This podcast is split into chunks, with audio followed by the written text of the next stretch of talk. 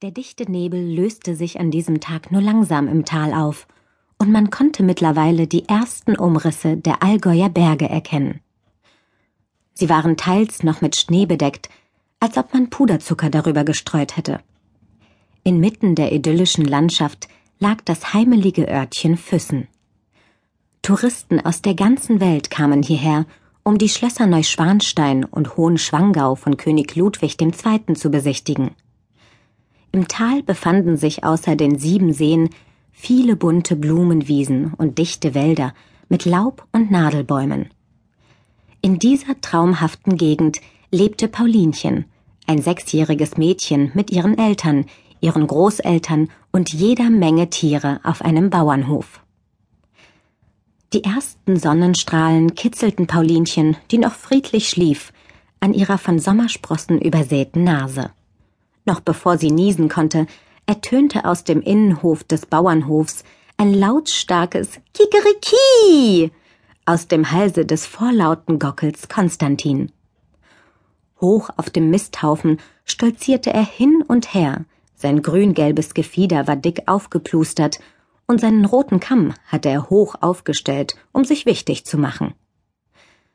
Erst musste Paulinchen herzhaft niesen, dann schwang sie sich in Windeseile aus dem Bett und schnappte sich, verärgert über das morgendliche Geschrei, einen ihrer rosafarbenen Holzpantoffeln.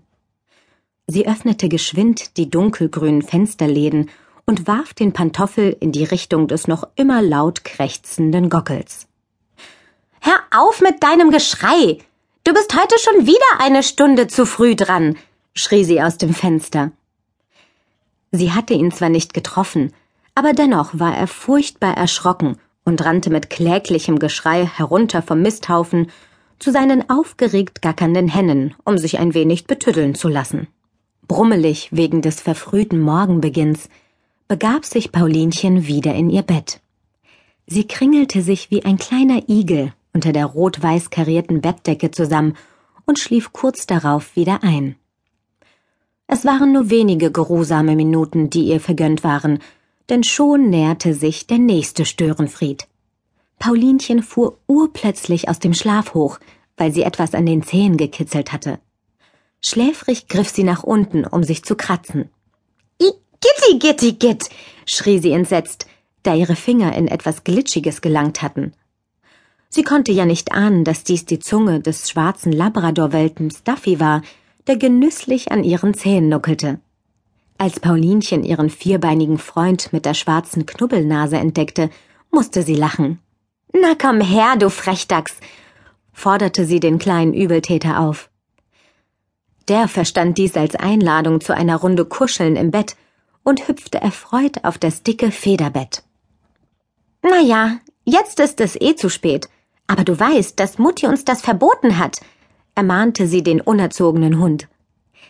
Dicht an dicht gekuschelt schmusten die beiden noch ein paar Minütchen. Dicht an dicht gekuschelt schmusten die beiden noch ein paar Minütchen. Mit der Zeit wurde es dem quirligen Welpen aber dann doch zu warm, und er ließ sich seitlich aus dem Bett plumpsen. Paulinchens Eltern hatten extra für die Katzen eine Schwingklappe in die Haustüre eingebaut, so dass diese ein- und ausgehen konnten, wann immer sie wollten. Duffy schlängelte sich an diesem Morgen durch die schmale Öffnung, um sich ein wenig auf dem Innenhof umzusehen. In ein paar Wochen würde er sicherlich nicht mehr durch diese Klappe passen. Hoffentlich war ihm das auch bewusst. Ungestüm tobte er über den Hof und verschreckte die freilaufenden Hühner und Enten. Vor lauter Übermut wollte er dann auch noch Tinker, die braun-weiß melierte Hauskatze, zum Spielen animieren. Doch die war überhaupt nicht zum Spielen aufgelegt. Sie holte blitzschnell mit ihrer Pfote aus und haute ihm mit ihren scharfen Krallen mitten auf die Nase. Jämmerlich jaulend lief er davon und setzte sich mit schmerzverzerrtem Gesicht in eine ruhige Ecke, um sich von dem Schreck zu erholen. Aber wie das so bei kleinen Hunden ist, der Schmerz war bald wieder vergessen, denn er hatte bald etwas anderes Interessantes entdeckt. Direkt neben dem Misthaufen lag der Pantoffel von Paulinchen, den sie nach dem laut krächzenden Gockel Konstantin geworfen hatte. In der Sonne glitzerte dessen silberne Schnalle, die Duffy magisch anzog. Er schlich sich wie ein Indianer an den